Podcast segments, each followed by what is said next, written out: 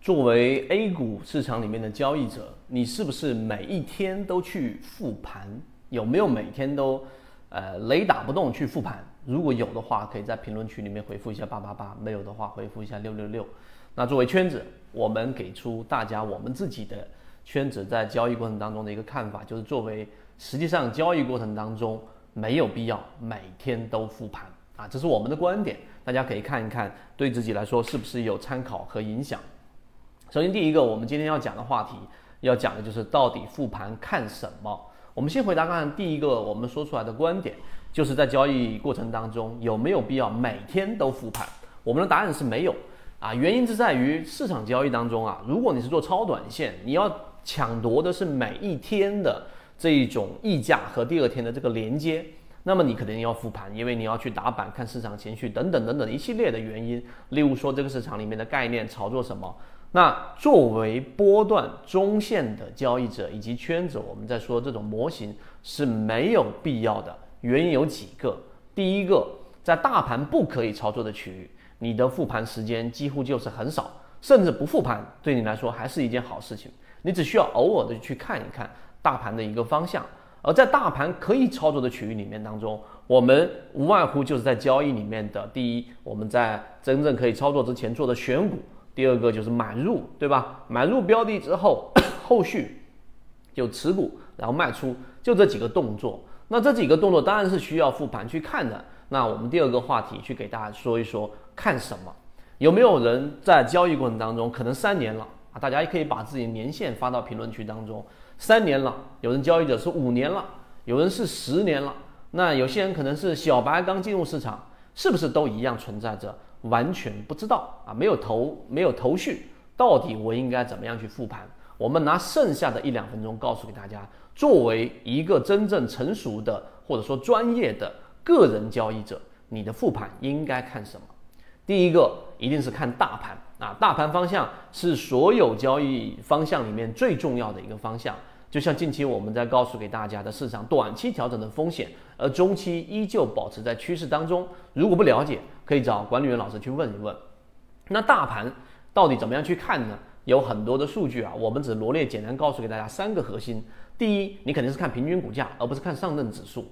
平均股价是不是处于趋势当中啊？趋势当中可以操作，趋势向下的或者是盘整的风险都很大。建按照我们的这种交易模式当中，你的建仓的仓位水平一定是很低，甚至零成，这是第一个趋势。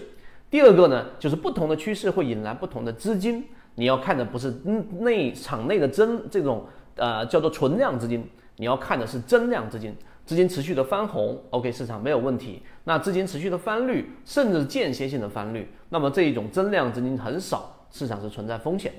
第三个就市场的赚钱机会。那么这种情况之下呢，你要统计的是什么？市场里面的涨停的概率，对吧？啊，和跌停的这个比率，它这里面的一个比率，你自己去统计，你会发现市场里面的赚钱效应到底是偏向于短线还是偏向于中线的？这种市场节奏决定了你选股和操作的节奏是不是跟市场是同步的？如果是，就有机会；如果不是，就存在风险。这是第一块，大盘。第二块就是我们说的行业板块。那行业板块里面，刚进入市场里面，大家所能接触到的，可能就是告诉给大家，你所有去统计，对吧？今天流入资金占比里面啊，这一个占哪个行业比较高啊？那这个行业可能后面就会有这个溢价。但实际上，行业里面实战当中的观察复盘要看什么呢？要看除了刚才我们说那个以外，那个数据其实参考意义并没有那么巨大。你要看的是什么？第一，行业板块当中，你要看你自己的自选鱼池当中有没有集中度，这是第一个。就集中在某些板块，像之前我们说的煤炭啊，像我们之前在这个三四月份里面一直在给大家去讲的这个光伏啊，这些是在鱼池当中你自己自选鱼池当中的标的，它是集中在某一个行业板块，并且表现不错的。第二个，你要看这个市场里面涨跌幅的占比，也就是说所谓的龙头妖股到底是一枝独秀。啊，它在某个板块里面一枝独秀，其他的举个例子，医疗板块的某一个标的冲得非常非常高，连板五板，连板六板，但其他的标的二龙二龙三没有跟上，行业也没有被带动起来，那它就不是主流的行业板块。那当然，另外一种情况，就当这个行业板块出现这一个龙头，就像我们说眉飞色舞的行情啊，以前我们经历过很多波，那煤炭有色的板块。那么当龙头起来之后，龙二也跟上了。当龙头一旦熄灭，龙二、龙三接力持续的上行，那么这种就代表它是有板块效应的。所以这两个点你要去看。那板块行业其实大家可以忽粗略的去给跳过，因为并不是所有时候都会有我们所说的行业板块机会。这是第二个，第三个就是要看自己的自选鱼池了。那自己的自选鱼池当中呢，啊，你有可能是处于在选股阶段，也有可能是处于持股阶段，这些都不要紧啊。那最主要的是你要观察你的鱼池当中的第一，他们这些整体的表现。一般我们会把自选鱼池框定在模型当中的二十个或者是二十五个，一般不会超过三十个，有时候少一些，有时候多一些，看他们整体的一个表现，来判断自己的交易模式跟市场的节奏是不是一致的。这是这一个。第三点当中，第一个小点看鱼池看什么？第二个呢，就是要看一看自己对于非常看重的鱼池当中的啊要跟随的标的的一个这一个判断和实际走出来的是不是一致的。我们一直给大家说过，做交易者一定要做交易日志啊，就交易日记。那我们圈子也给大家提供了这样的工具和这样的一个框架。你做了这个记录之后，你会去看。举个例子，我们在这个四月份啊左右。然后持续不断的给大家去讲的金鱼报六，那这个标的在短短的两三个月当中已经涨了百百分之一百多。那么这样的标的一路跟随，实际上从底部起来的第一个板啊，我们是没有这一个参与到，也没有跟随到的。但第一个板引起了我们注意之后的二板、三板、四板、五板、六板，那么这些过程当中处于不同的阶段，我们都会有不同的这一种判断。所以在交易日记当中，你要去看实际走出来的。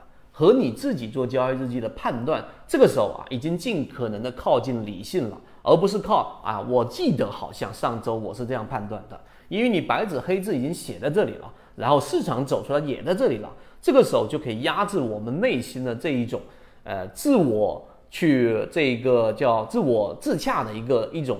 一种人性的短板，你一定会让自己的交易自洽的，但是有文字和实际走出来的这种形态，你就大大的避免了这一种想象，那让自己尽可能的靠近自己的交易模式的真实的成功率。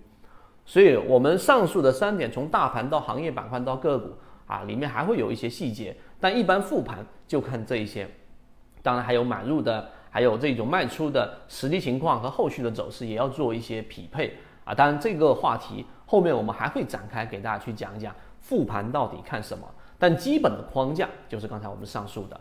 如果你觉得我们这一个视频对你来说有所帮助的话，大家就可以好好的在自己交易当中去践行，并且去完善。好，今天讲不多，和你一起终身进化。圈子有完整的系统专栏视频、图文讲解，可以帮助大家建立完整的交易系统。系统进化模型泽西船长公众平台，进一步系统学习。